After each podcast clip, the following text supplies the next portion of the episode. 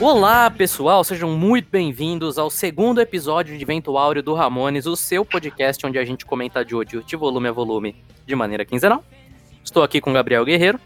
A gente já terminou o mangá 1 no programa passado e agora a gente terminou o mangá 2 e estamos indo para o mangá 3.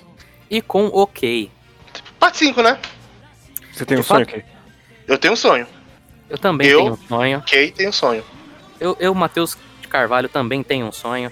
O meu sonho, e-mails ou mensagens no nosso Twitter, ramonespodcast.gmail.com ou no Twitter, arroba ramonespodcast. Divulgue o podcast para seus amigos, para que o nosso podcast possa se tornar o maior gangstar dos podcasts de hoje que tem.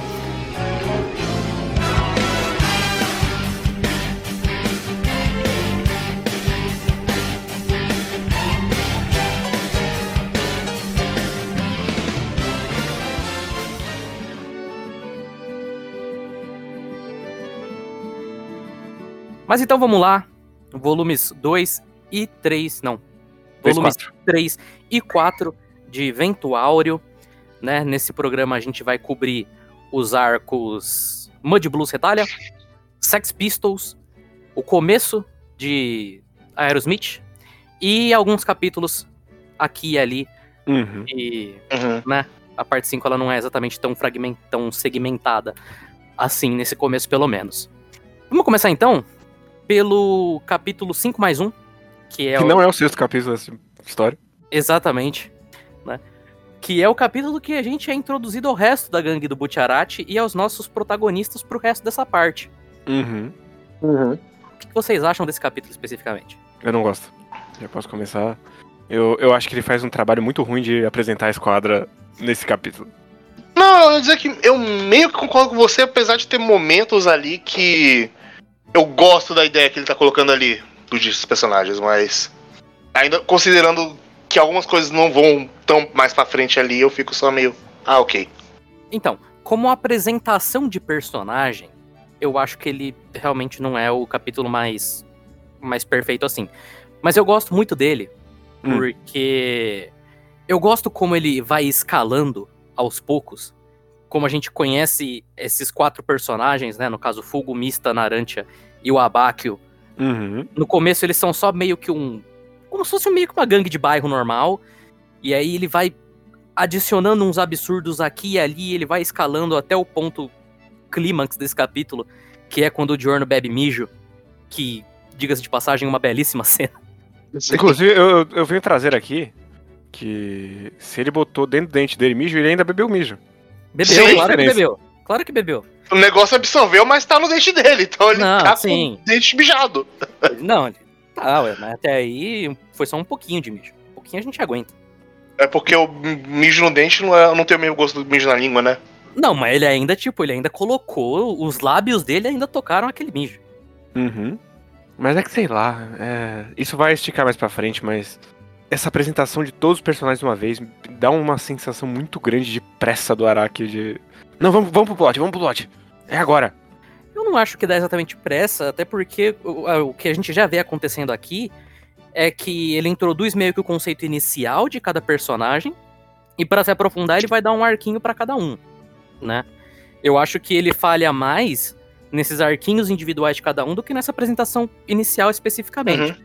Porque nessa apresentação in- é, inicial, por mais que eu não conheça esses personagens e por mais que eu não entenda exatamente a relação entre eles, entre todos eles, né? Eu ainda fico interessado em saber quem são. É, eu, eu acho que ele consegue apresentar coisas que você fica curioso, tipo. Ele apresenta meio que a tropa de cada um. O. É que eu não gosto desse estilo de apresentação de. Olha assim, olha aqui o, o cor que cada personagem tem. Uou, que grupo interessante. Eu acho meio. muito pouco orgânico esse tipo de apresentação. Que tem muito em Battle Shonen. Não é uma questão única do, do Araki, eu não gosto. É muito pouco orgânica, de fato. Mas como o Jojo já é um mangá muito pouco orgânico no geral, eu deixo passar, até porque tudo que acontece nesse capítulo eu acho muito divertido. Quando o Narantia vai, ele faz a continha lá, 16 vezes 55, aí ele dá 28 e ele fica dando risadinha, tipo, é, acertei, né? E o Fugo mete uma garfada na cara dele, acho maravilhoso. Eu acho bom demais essa cena. E. E eu, eu acho até identificável a raiva dele. Você Assim- daria garfada em alguém que. que Não, eu não daria uma garfada em alguém. Mas você já tentou ensinar matemática pra uma criança? Aí você ensina a lógica, ela segue tudinho. E no momento de fazer a conta, ela mete um chutão. Claro que não, que eu odeio ensinar pessoas. Eu também. Mas eu gosto até como ele vai usando cada personagem, porque nesse começo ele pega muito no Fugo e no Naranja, no começo do capítulo. Uhum. Aí a gente acha que eles são uma galera normal. Aí entra o Mista com a questão de quatro dele, né? E aí você já fala, tá, essa galera aí é um. Esse cara pelo menos é meio doido. Aí o Fugo vai dar a garfada no Naranja. O Naranja puxa a faca nele. E eles começam a quase que literalmente tretar pra se matar, e um no pescoço do outro. E aí você pensa, bom, só o Abakio aí é normal. Aí chega o Diorno, e o Abakio mija num pote e dá um mijo pra ele beber. Aí você fala, tá, só tem doido. Os únicos normais são realmente o Diorno e o Butcharati. Acho, eu acho que nesses, nessas 20 páginas ele comunica bastante coisa. Assim, e como, como experiência de leitura mesmo, é um capítulo muito bom. Né? Por mais que ele não apresente exatamente esses personagens, né? Ele vai apresentar mais mais pra frente, começando com o, Um abaca. O próximo, a nossa próxima sessão, que é o a busca pelo tesouro do Paul.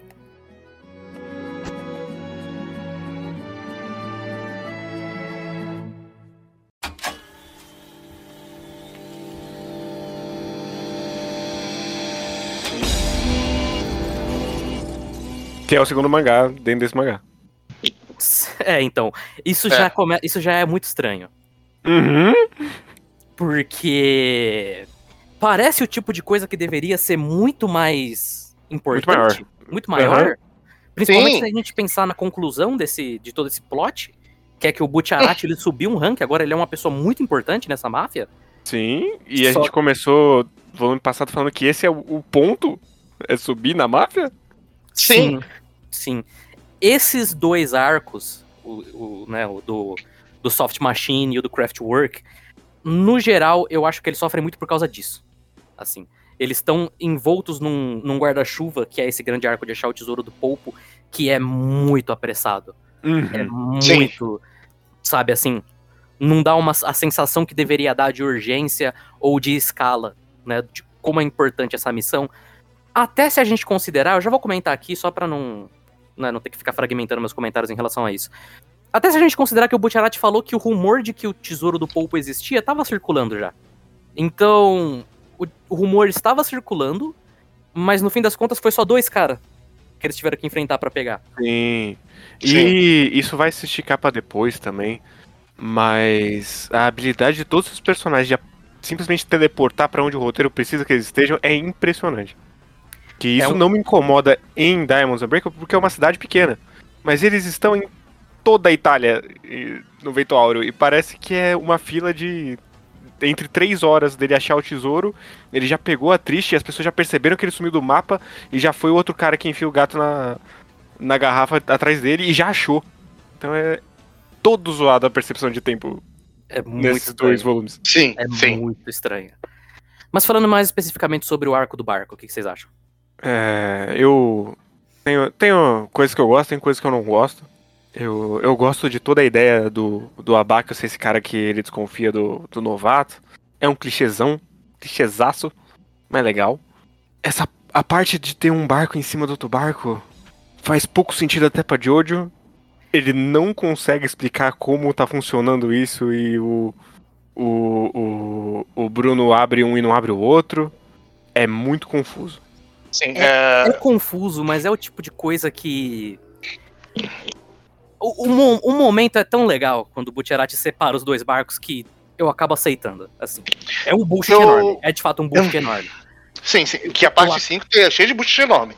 Bom. Sim, então tudo de hoje é cheio de bullshits enormes, assim. É porque a parte 5 é um pouquinho especial nesse. É que os dos da parte 5 geralmente não funcionam tanto. Uhum. Mas esse é um que funciona pra mim. Pelo menos só porque eu gosto da ideia. Eu acho a ideia É, eu não forte o suficiente gosto- pra me fazer comprar ali. Eu não gosto da conclusão, mas eu gosto do caminho.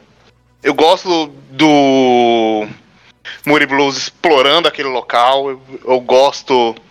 Eu, eu gosto de toda a apresentação do poder do Abakio. Eu gosto do. Do. Do, do Butcherati chegando na conclusão, mas quando ele chega lá no finalmente, aí perde assim um pouquinho pra mim. Eu não gosto muito, mas. no geral, eu gosto desse arco. Uhum. E esse já é o começo do grande tentativa muito falha do Araki de levantar e falar: o Diorno é muito carismático, gente. Olha pra esse cara como ele é carismático. Todo mundo vai querer ficar do lado do Diorno. Sim. Não, Quando já aqui o Giorno já é um dos personagens menos carismáticos dessa, dessa parte, diga-se de passagem. sim, Sim. ele já tá paga, ele já não fez nada desse arco. Ele Não, se ele- jogou no, no buraco e foi isso. Sim. É, Eu acho esse arco ok, num geral. Eu gosto de como ele começa, né? Não exatamente do, de todo o, Buti, o Butcherati falando lá que, ah, nós vamos pro- pegar a fortuna do povo porque ele confiava Uhum. em mim e tal, isso que eu entendi. Mas eu gosto, por exemplo, da cena do Mista. Sim, eu, o eu gosto momentinho dele falando: ah, me, me vende uma coca, ah, mas você nunca paga. Não, vai pagar, vai pagar. Sim, sim. Não, quer saber? Me dá um, um mais prático, é mais, mais clarinho. é bacana ele quebrando o, o estéreo. E como. um- Isso é uma parte que eu gosto, mas eu acho que ela deveria. Ela poderia ter sido executada bem melhor. Que é o terror de ir cada um sumindo Uhum. em cada ponto. Eu acho que fica eficiente aqui, mas eu acho que ele poderia ter dado um, um sentimento maior, porque vai sumindo a galera muito rápido. E chega uma hora que você passou três páginas, só de fato tem o Diorno, o Butcherati e o Abakio lá. Sim. E como um arco do Abakio, porque esse é um arco do Abakio, né? É o arco que a gente conhece ele. Eu também gosto da ideia dele ser o cara que desconfia do novato, dele ser meio que o, o cara mais afastadão, meio, né, meio arrogante e tudo mais. Eu acho que chega uma hora que o Araki ele tá tão tá martelando tanto que o, que o Abakio não gosta do Diorno, que chega a ficar um pouquinho repetitivo. Ah, quando. Inclusive depois, quando ele vai usar o poder, ele fala: Não, você não pode olhar o meu poder! Já tá claro qual Não. que é o seu poder, Abaque. Pelo amor de Deus. Já tá claro, e até antes, tipo, meu, sumiu todo mundo. E o Abakio ainda tá lá segurando, falando, não, não vou mostrar meu poder porque tem um novato aí. Sabe? Isso já. ah, Uhum. eu já- eu já fico um pouco de preguiça. Uhum. Apesar de que. Primeiro, o Mud Blues é um stand maravilhoso. Sim. Gosto Sim. muito do Mud Blues. E. Queria que ele fosse mais vezes, mas a gente fala disso depois. Sim, sim, é. Infelizmente é um stand que não. O Araki não sabe utilizar direito, mas aqui eu acho que ele utiliza bacana. E também gosto de todo o caminho dos caras irem deduzindo né, o que, que tá acontecendo. Apesar de que quando ele vai chegar pra explicar como o Butcherati chegou na conclusão, Não faz sentido nenhum. não faz sentido nenhum. Não faz. E também é o tipo de coisa, porque Jojo tem um pouco disso, né? Dessa questão de que ele sempre começa estranho, os arcos. E aí uma das gracinhas é você tentando descobrir, tipo, tá, o que tá acontecendo aqui? Aqui é basicamente impossível e ele não faz um bom trabalho em te levar nisso. Uhum. Os caras vão andando no barco de um lado pro outro. A geografia do barco eu acho que ele não passa muito bem também. Não. É, mas os caras só vão andando de um lado pro outro pra chegar nessa conclusão final.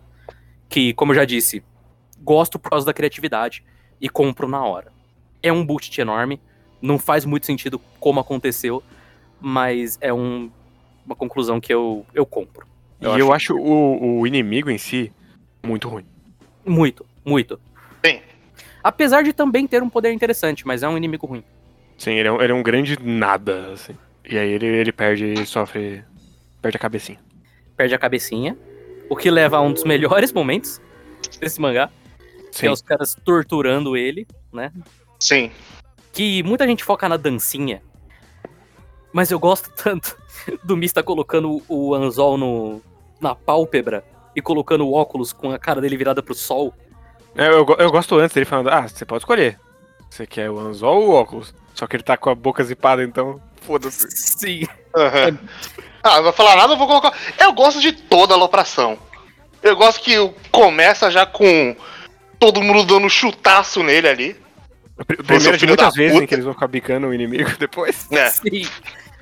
Mas eu adoro esse começo assim de caralho, seu filho da puta, eu vou te bicar então pra caralho. Que é uma reação natural pra esse grupo. Sim. Sim. Porque, no fim das contas, eles ainda são só um bando de maluco.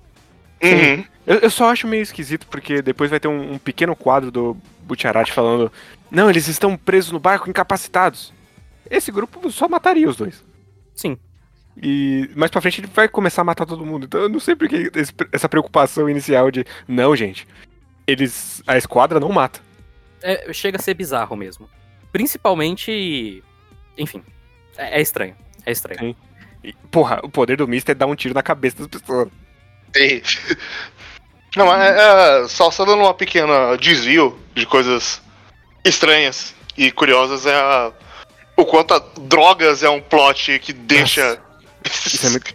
Caralho, isso é, isso é muito ridículo. Nossa senhora. Já tá num ponto que é muito ridículo. Toda vez que alguém fala drogas, eles ficam. O quê?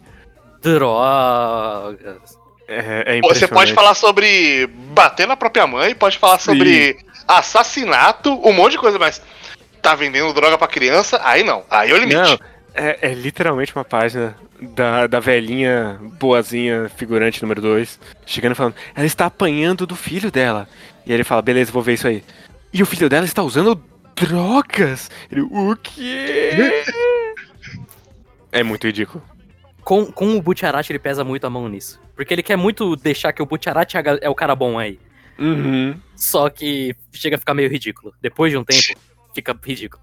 Sim, e aí tem. Quando a gente vê o, o- os Cavaleiros de Bronze lá, toda a ligação pros Cavaleiros de Ouro, tem lá. Não, e esses caras que, os- aqui que vendem drogas, eu não quero me conectar com eles.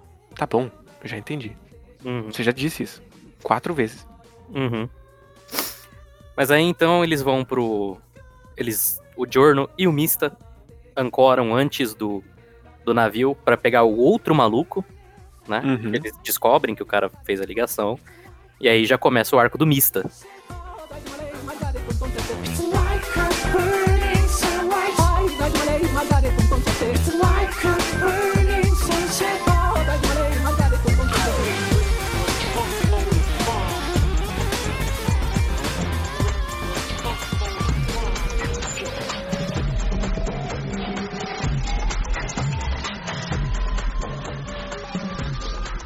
Acho uma página muito da hora de- da, do peixe voltando a ceboia. É muito legal mesmo. E, inclusive a gente não comentou, mas as pessoas murchando. Show. Porra, é um body horror tão legalzinho. Quando o Butcharat abre o cano e tá o, na, o Muri Blues Narantia ali dentro, só com Atolado. atolado com um olho embaixo, outro em cima, porra, é muito bom. É muito legal. Mas então, arco do Sex Pistols, que pra mim já começa muito bem também, com o Giorno lá olhando e falando, pô, a gente precisa de um plano, né? E o Miss tá arrumando a mesinha do almoço.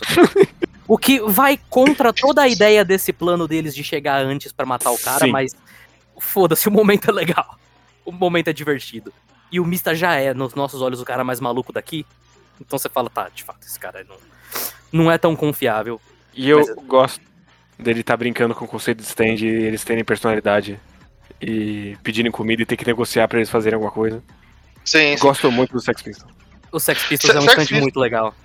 Ele é a versão divertida do Whole Horse. São conceitos parecidos, de fato. Sim. São conceitos bem parecidos. Basicamente eles fazem a mesma coisa no final das contas. Só que eu acho o Sex Pistols muito mais divertido por causa das balas sencientes. Uhum. Uhum. E já que a gente puxou Stardust Crusaders, uma coisa que eu gosto nesse começo de, de Eventual é essa sensação que volta de qualquer um pode ser o stand user inimigo. Ele pode estar lurking in the shadows. Ah, então, aqui eu gosto.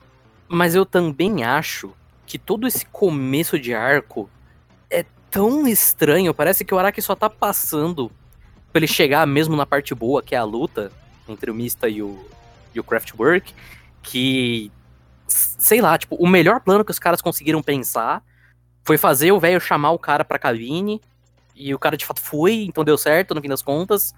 Não sei, pra mim é um- uma parte meio awkward, assim, em quão pouco, Sim.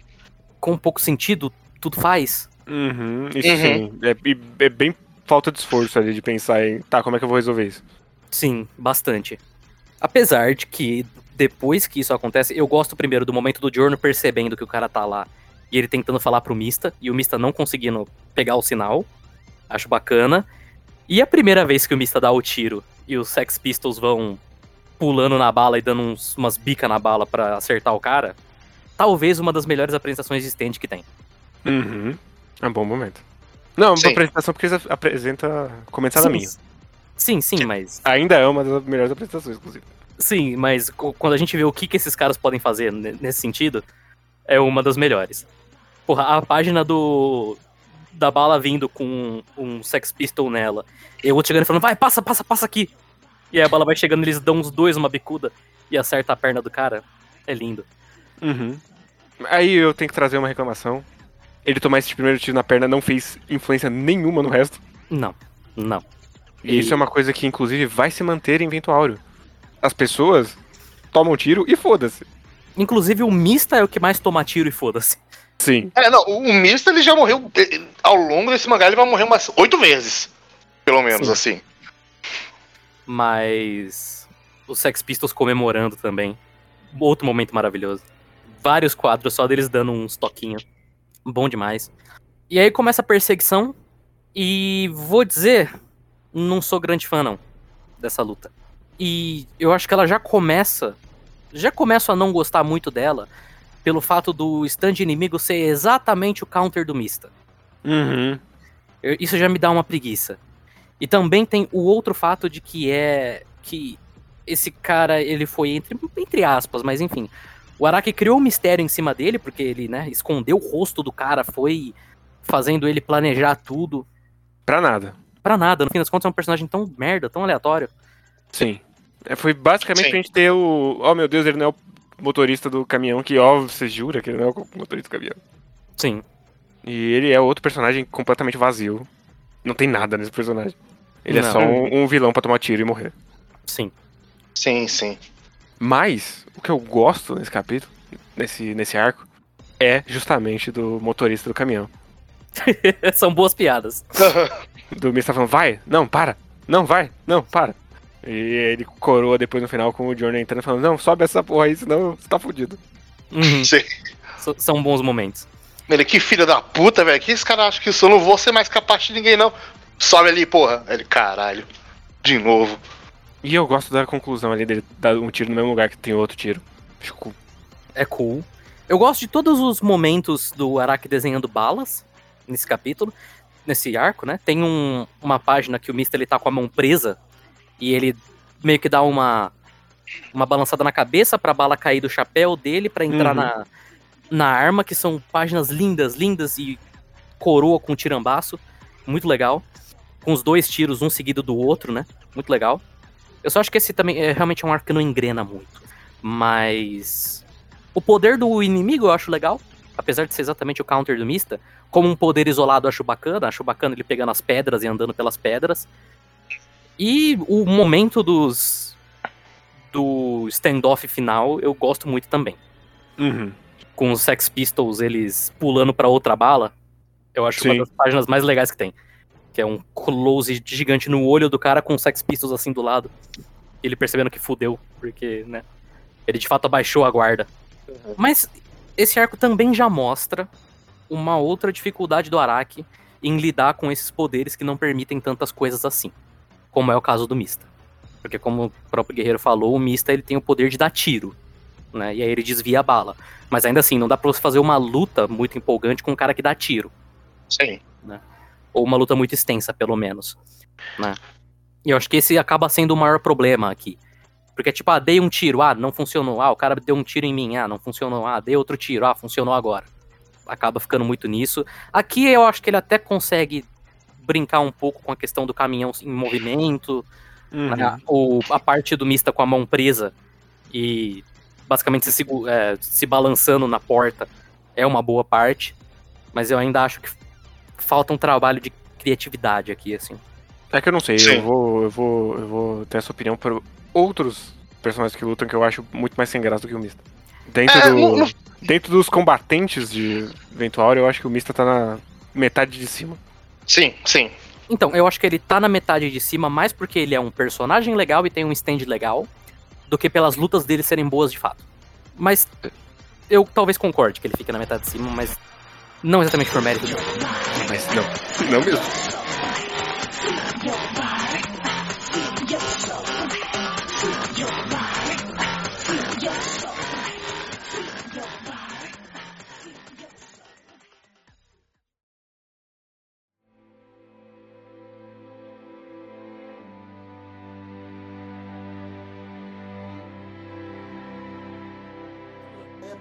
Vivia na minha vida mundana, na minha vida de putaria, né? Bom, uma vez eu fui um festival de frio em Garanhuns, Pernambuco. Aí arranjei umas jovens senhoras, né? Jovem senhora levei pro hotel e lá rolou um antro de prostituição, né? Eu dando uma lambidinha. Aí a gente tem o capítulo que eles pegam de fato o tesouro. Sim. Uhum. E Que é um gente- negócio que, como a gente comentou, consigo concluir muito rápido. É muito. Completamente. E, é, e aí a gente vê como o Araki realmente não tinha planejado nada, porque alguém tem que costurar o Mista. O nosso querido Jesus ainda não está Jesus, Sim, curando todo mundo.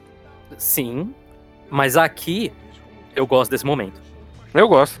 Do Fugo só pegando um grampeador e mandando ver. Todos esses momentos desse começo ainda, em que eles eram de fato só uma galera muito doida que não exatamente se importa um com o outro, são muito legais. Aqui, por Sim, exemplo, sim. vai ter o outro momento do Narantia com a Trish que eu acho legal também. Apesar de não fazer sentido nenhum com o que a Trish vai ser depois, mas enfim. Eu acho É. triste nesse começo. Bizarro. E, e nem só com o que ela vai se tornar. Com o flashback da mãe dela. Não parece que ela era uma pessoa com muita riqueza pela ser essa dondoca que ela parece depois. Aham. Eu entendo a ideia dela do nada ganhou muita riqueza e muito status e agora ela vai ser muito arrogante. Mas de fato, é tão estereotipada. É tão menina Nossa, adolescente muito. dos anos 90. Nossa senhora. Dá muita preguiça. Isso aqui dá muita preguiça mesmo. E o design dela aqui também tá estranhíssimo. Tá, tá. E fora isso, é muito bizarro. Muito bizarro darem na mão do Pucciarati, a filha do chefe, sendo que ele acabou de subir. Sim. Sim. E, E isso- toda a parada do chefe é que ele não quer que ninguém saiba do passado dele. Toma aqui você que acabou de sair do, da ralé. Leva minha filha. Sim, eles jogam ali um lero de que o Butcherati ele era muito carismático e de que a galera já tinha um respeito por ele. Não funciona muito justamente porque é uma missão muito importante pra eles nesse momento. E também eu, o cara chega e fala, ah, o Polpo que cuidava dessa, desse tipo de coisa, com o stand, né? Só o Polpo? Tipo, De dentro da cadeia?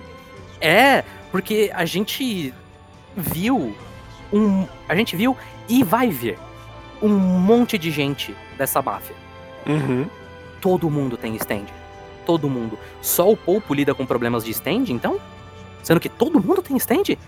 Hum, É estranho.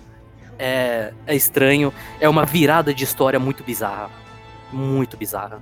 É, e só pra título de ficar comentado aqui, tem o Perículo nesse capítulo. E o Perículo tem aquele vídeo do, do áudio do pastor, que é muito engraçado.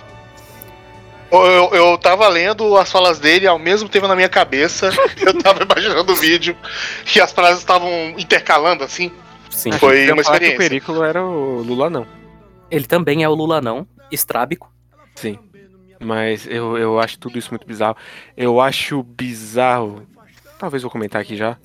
Os inimigos que vão vir daqui pra frente, considerando o objetivo das pessoas dessa história, faz muito pouco sentido eles estarem de lados opostos. Então, Sim. eu, eu gosto da ironia.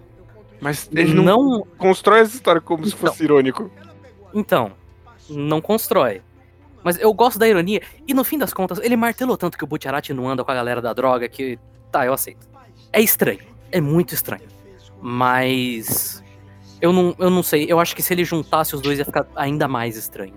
No fim das É, contas. se eles se juntassem ia ser estranho, mas. E, no- e eu gosto da ideia de você ter o grupo específico que também está se rebelando contra o chefe. E que, sei lá, talvez em outra história eles seriam os protagonistas, porque eles são basicamente a mesma coisa que os nossos protagonistas. Eu gosto disso. Mas Eu, eu não sei, eu acho que precisava pelo menos de alguma autociência em algum momento dessa história. E não tem. Eles só estão correndo paralelo. de fato. Eu, eu acho que é uma coisa que vai fazer falta no mangá inteiro. No caso, Sim. na parte 5 inteira, de que não existe respiro na parte 5. Então, é muito papum de. Beleza, Popo morreu. Caralho, tem o tesouro do Popo. Vamos atrás do tesouro do Popo. Arco. Ok, protege a Trish. E daqui pra frente vai ser isso até A história a próxima grande coisa. E Sim. aí vai ficar até a próxima grande coisa até acabar o mangá. Não existe um momento de respiro pra esses personagens e pra você construir nada. Não. Meu amigo, eu conto isso como um testemunho, que hoje eu sou um pastor evangélico. Ela pegou a língua, passou, não foi perto do cu, não. Foi no cu mesmo. Ela passou assim a pontinha da língua. Tá, tá, tá, tá, tá, tá. Rapaz, a gente fica muito indefeso com a pessoa lambendo o cu da gente, sabe? Teve uma hora que ela passou tanta língua no meu cu que o maior favor que uma pessoa fazia era pegar um poste daquele ali e meter todinha assim de cu adentro. Tá!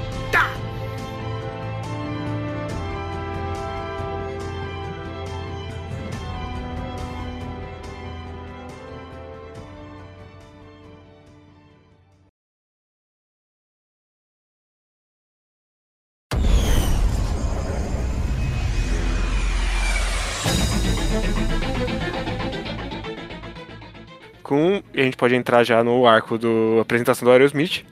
Todo mundo tem ligação com o Butcherati. Ninguém tem ligação com o Giorno. A gente tá vendo a história do Narância. O Giorno está completamente alheio à história do Narância. Então foda-se. A impressão que eu fico sempre, sempre, é que o Araki, ele queria fazer o Butcherati protagonista, mas ele não teve a coragem. É a impressão que eu tenho. Porque realmente não faz sentido. O fato do Butcherati ser o, o nosso centro, o fato do Butcherati ligar todos esses personagens, ele ser a pessoa que tem o drama que tá mais ligado ao conflito principal da parte. Só que a gente tá vendo isso do ângulo do outro maluco, que não tem ligação com nada e que a gente mal conhece. E que e também não se esforça pra ter ligação. Exatamente. Exatamente. É muito estranho. Isso é muito estranho. Sim. É, Gosto da introdução do, do Formaggio, com ele colocando o gato no, no- na garrafa. Que é uma coisa que o Key até comentou. Fazia um tempo que a gente não via uma, uma violência animal assim, Sim. de graça, né? É uma boa página. E é uma página muito estranha. Mas, como o próprio Guerreiro já comentou, é muito bizarro. Um capítulo o cara descobre que tem uma galera ali. No outro já começa a luta. Sim. Realmente, não existe. Como ele achou o carro. Ele só falou, eu segui da concessionária. Isso não explica. Isso literalmente não explica nada. Você não tem nenhum poder de seguir nada. Seu Sim, poder é encolher. sim. É estranho. É, novamente é o Araki só pulando pra parte que ele quer fazer de fato. Assim, só. Ah, tá, o cara seguiu, foda-se. Sim, É, parece que na cabeça dele funciona de você chegar. Oi, com licença. Tal pessoa de identidade tal pegou tal carro? Sim, ele foi pra lá. Aí você consegue seguir. Sim, mas ele- eles estavam trocando de carro, inclusive. Não- Eles Uhum. não estavam com um carro só. Mas isso funciona no, no citacional de Diamonds Unbreakable. Isso funciona no Stardust Crusader que eles estão indo em direção ao Dio. Aqui que eles só estão fugindo? Não. Ele tá, ele tá basicamente usando o formato das outras partes e martelando aqui numa história que não cabe. Sim, sim. Existe muito um conflito de plot com estrutura aqui que não bate. Você precisa fazer muitas ligações pra esse negócio fazer sentido. Mas eu gosto do momento em que o Narantia descobre, né, que o cara tá lá, que tem o papinho entre eles. Acho interessante. E eu gosto que, assim, isso vai ser uma constante também, né, com nessa parte. Porque essa parte ela não vai ter muitas lutas boas. Uhum. Mas no geral, o Araki ele se esforçou pra fazer com que esses personagens eles lutem de maneiras diferentes. Então, por exemplo, o Narantia e o Mista, eles são personagens que os dois têm stand de tiro. A luta do Mista foi muito mais o Mista tentando encaixar o tiro e usando um planejamento não muito profundo, mas ele percebendo que o que ele precisava era encaixar um tiro ali e fazendo todo o negocinho lá de dar o último tiro, avisar o cara e tal. Com o Narantia, que é um personagem que a gente já conhece como sendo muito burro, como sendo um moleque esquentado, a primeira coisa que ele faz é só jogar o stand no cara, sair atirando e tacando bomba. Uhum. Eu aprecio isso. Eu gosto. Eu acho meio esquisito o tiro não varar um sofá, mas tudo bem. É esquisito. É esquisito. E uma coisa que eu tenho que reclamar nesse arco, Araki, as pessoas de um metro de altura, elas não pesam 30 gramas. A porta ainda abre quando você tem um metro de altura. Sim. E quando a porta abre, ela não abre e fecha automaticamente. Ela abre e aí ela fecha. Ela tem que fazer o movimento todo. Sim, tem uma coisa chamada criança, Araki. você não vai enforcar a criança na porta. Sim. Então, eu, eu acho o, o- Não só esse, esse momento, mas esse momento é emblemático. Mas a relação de tamanho é uma putaria nesse arco. O que é um grande problema, já que o poder do inimigo é tamanho, né? É Uhum. mudar o tamanho das coisas. É estranho, é muito estranho. É, gosto do momento do Naranja dando bicuda no carro, só de raiva. Gosto. um bom momento de personagem. E aqui a gente já descobre também que o poder do cara é encolher as coisas. Que. O que eu acho estranho é que o Araki aqui ele joga algumas vezes que o poder desse cara não é muito eficiente. Pelo menos pro que ele precisa.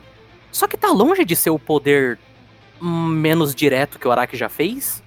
Hum. E nos outros parecia que ele não tinha essa consciência pra ficar falando o tempo todo de ah, não, mas o meu poder não é tão eficiente assim. Porque o poder desse cara não é um poder ruim. Mas o Araki aqui, ele decidiu que com esse personagem, ele ia fazer esse comentário.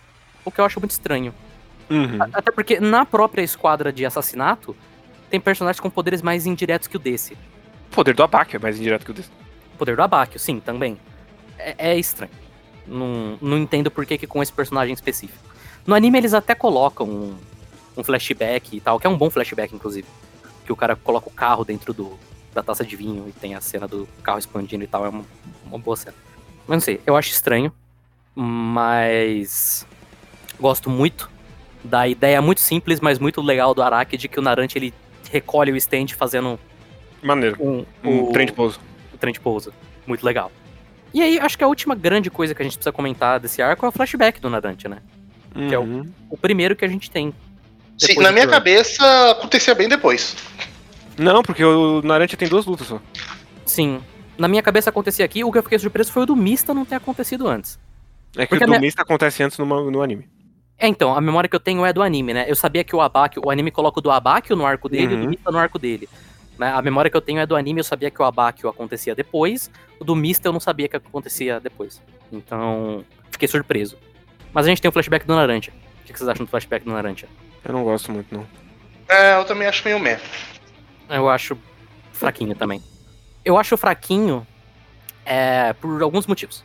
O primeiro deles é que, no fim das contas, ele não. Ele é um flashback que ele não faz a gente entender tão melhor o Naranja assim. Uhum.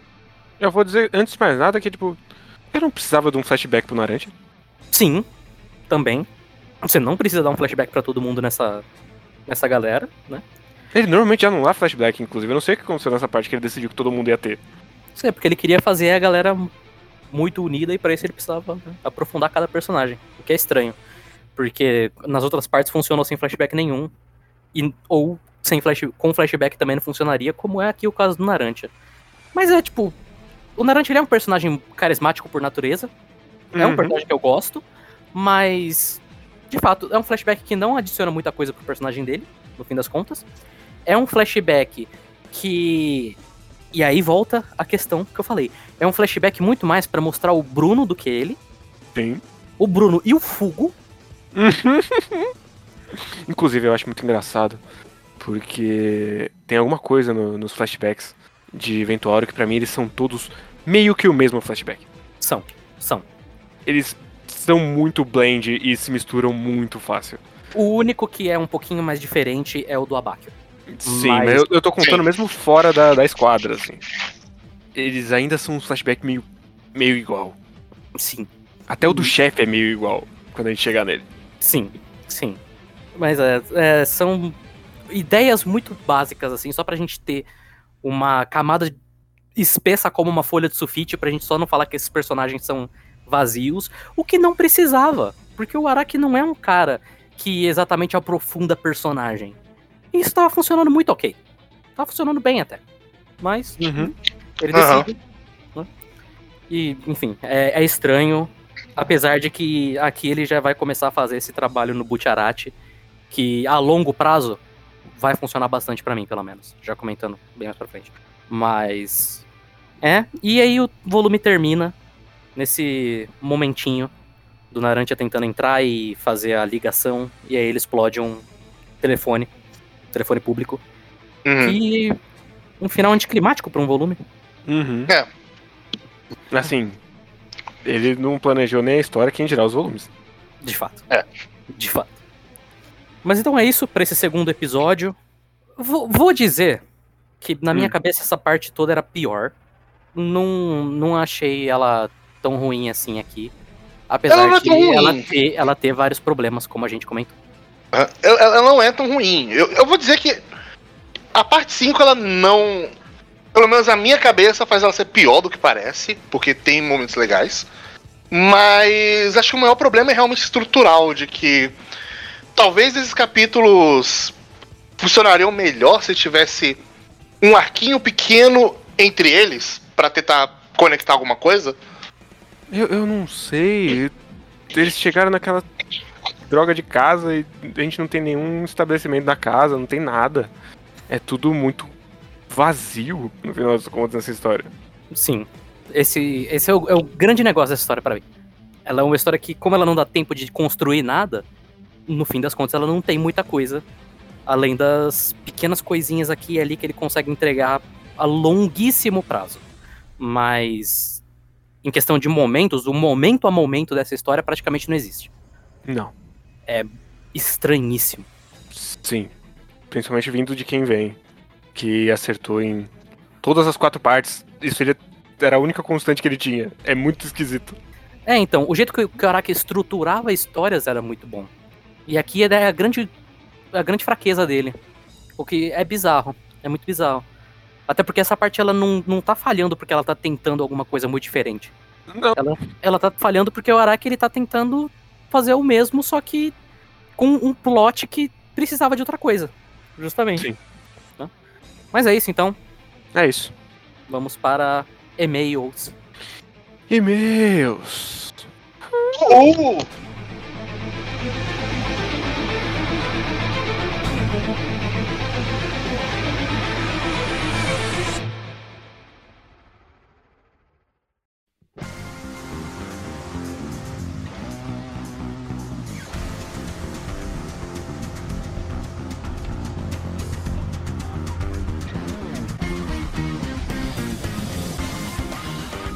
Um e-mail do Diego Toys, mas é um e-mail longo, então conta como dois. Bom dia, Ramoners. Venho aqui ansioso para ouvir mais de suas opiniões da saudosa parte 5 de Jojo. Sei que será uma jornada de altos e baixos, interessante de se acompanhar. Isso vai ser, hein? Uhum. Vai ser. Uhum. E aí ele separa em tópicos. Que, que ele quer dizer. O primeiro tópico é sobre Giorno. Nunca enxerguei o detalhe do backstory do Giorno ser quase igual ao do Dio. Olhando em retrospecto, até que parece uma boa sacada do Araki. Pena que isso não vai ser usado para absolutamente nada, além da cena do Giorno se apoiando no parapeito e dizendo que tem um sonho. Que Que, aliás- isso? Vai ser usado no final quando ele soltar o cabelo e virar o dia. Bom momento, inclusive. Bom momento mesmo. Bom. Porque ele me lembra um personagem melhor. Sim. Sim. que aliás, um desfecho bem meh pra uma boa luta contra o Butcherati. É mesmo uma pena, pois a ideia de, dele ser caótico como o pai davam algum sal pra ele. Muito mais interessante do que o que a gente vai presenciar nos próximos volumes. Um cara inteligente, caladão, repleto de elogios dos outros, e talvez esse seja o motivo do porquê goste tanto de ver o Abakio dando uma grelhada nele. Vou dizer que eu aprecio demais o Abaque mijando nele. Nesse volume, literalmente, inclusive. É muito legal.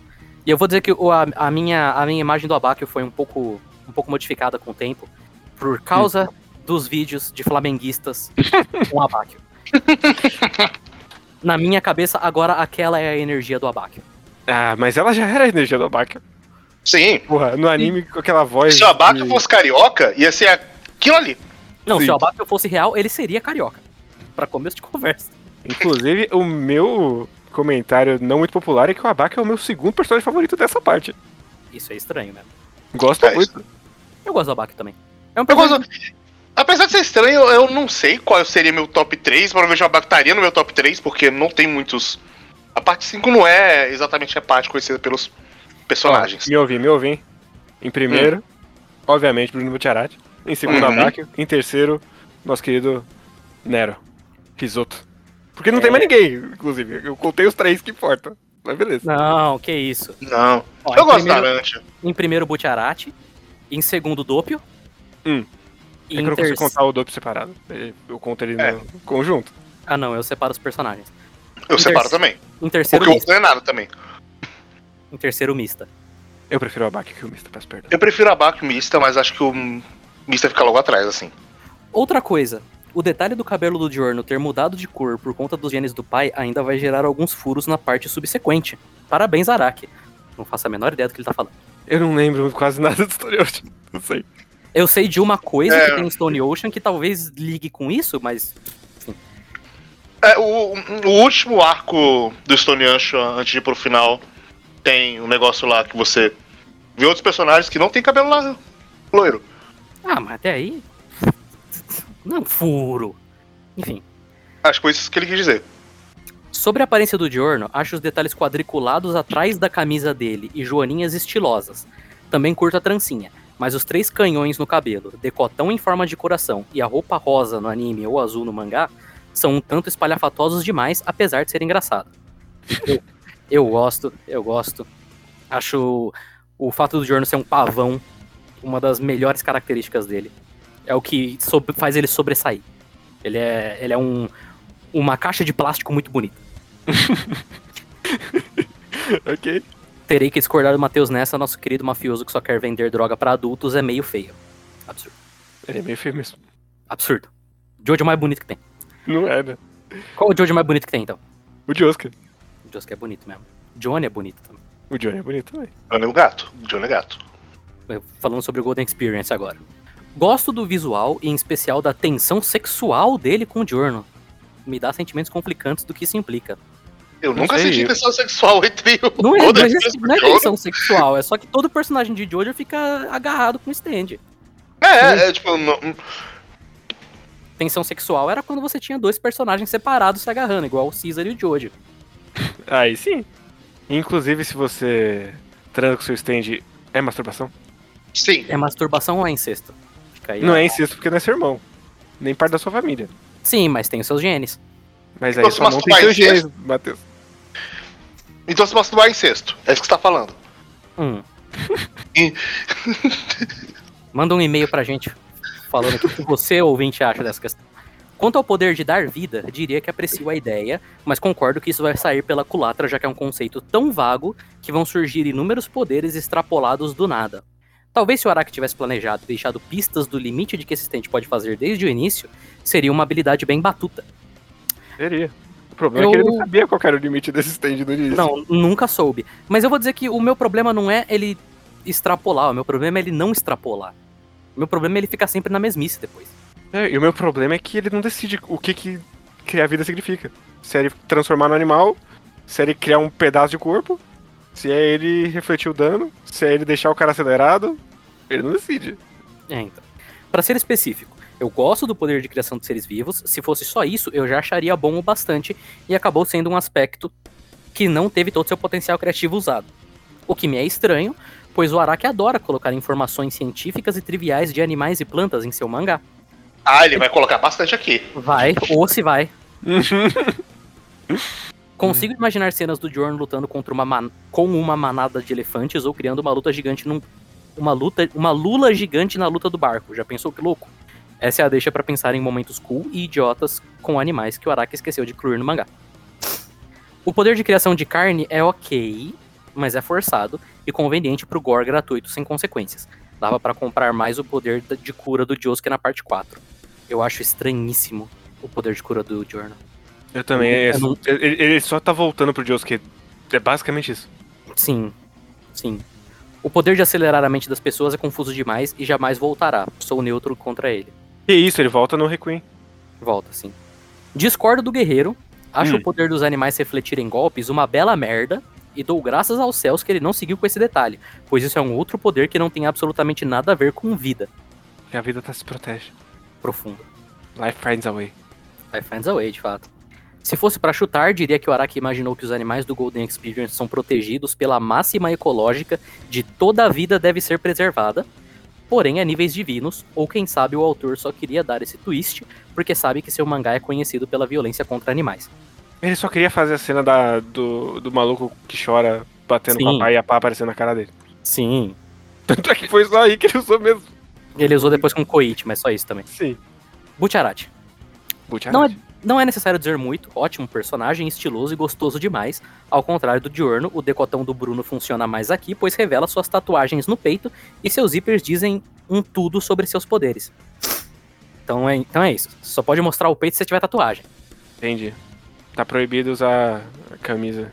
Tá proibido usar decote agora. Gola V. Gola V não pode mais. Só se você tiver que mostrar embaixo, é isso, Só se você tatuar o pescoço. Porra, foda, velho. Só se você for o vocalista do Bring Me The Horizon. Sim. Ou o Fogaça do Masterchef. Isso. Essa... Uma dessas duas pessoas. É muito engraçado lembrar que o Butcherati só estava maluco demais nesse início do mangá e querendo umas desculpas pra lamber o rosto de alguém e pregar peças mórbidas. Quem sabe ele tem essa faceta quando vai impor os respeito nos novatos da máfia. Mas gosto de pensar que ele estava sob efeito das drogas que a máfia vende nas ruas e que já estava querendo dar um basta no seu vício. Absurdo. O Butcherati nunca usaria droga. Ele é todo contra, Sim. todo, todo o negócio dele é que ele é contra a droga. Mas Sim. às vezes ele é contra porque a droga na mão da criança é uma droga fora da mão dele. possível. Mas. Enfim. Sobre o Stick Fingers, top 5 estantes de Jojo, o poder dele é criativo, consistente e legal demais. Stick Fingers é muito legal mesmo. Sim. No mais é isso, vejo vocês por aí, Ramoners. Tenham um sonho com o nosso querido Giorno. Espero que não. Terei. Então é isso, novamente, quiser mandar e-mail pra gente, ramonespodcast.gmail.com ou no nosso Twitter, arroba ramonespodcast. Muito obrigado, pessoal. Vamos lá, gente. Até mais. Só faltam sete programas agora. Mas. Uhul. Eu já Uhul. disse, essa é a pernada final de parte ruim. Sim. Depois, só felicidade. Exceto pedaços. Exceto pequenos pedaços. É. E se a gente descobrir que, tipo, tudo daqui pra frente é muito ruim? É Assim, só- eu não lembro literalmente quase nada de Story Ocean. Eu só, eu só tenho sentimentos. Olha. Do que eu lembro de Stone Ocean, é bom demais. Sim. Tem a Disneyland, inclusive, em Story Ocean. Como é que isso pode ser ruim? Então, Stone Ocean, ele é bom na minha cabeça. Steel Ball Run é excepcional na minha cabeça, mas vai que é ruim, na verdade. Mas aí. Não sei, a gente tá lendo Jojo e a gente ainda acha que é bom. A gente tá lendo atualmente. Vai que Jojo não ser, ser relenda é muito ruim. Não é possível, Matheus. Inclusive, vai ter programa de Jojo ali um mês que vem, então se preparem, hein? Inclusive, se preparem, Kay. É, Se preparem tá. que dá uma corrida aí. Exato, e traga respostas. Porque eu não lembro também muita coisa. Eu não sei se eu vou conseguir trazer essas respostas. Eu não tenho uma boa memória. Eu preciso de um Talvez resumo, quando eu eu chegar no capítulo 80 eu esqueça o que aconteceu no 20. Eu só preciso de um resumo. Tá bom. Especialmente da parte final. quando chegar um bebê, depois daí. É, do, do bebê, do bebê pra frente, você, por favor, preste muita atenção pra responder muitas perguntas pra gente. Enfim, tchau. Tchau. Every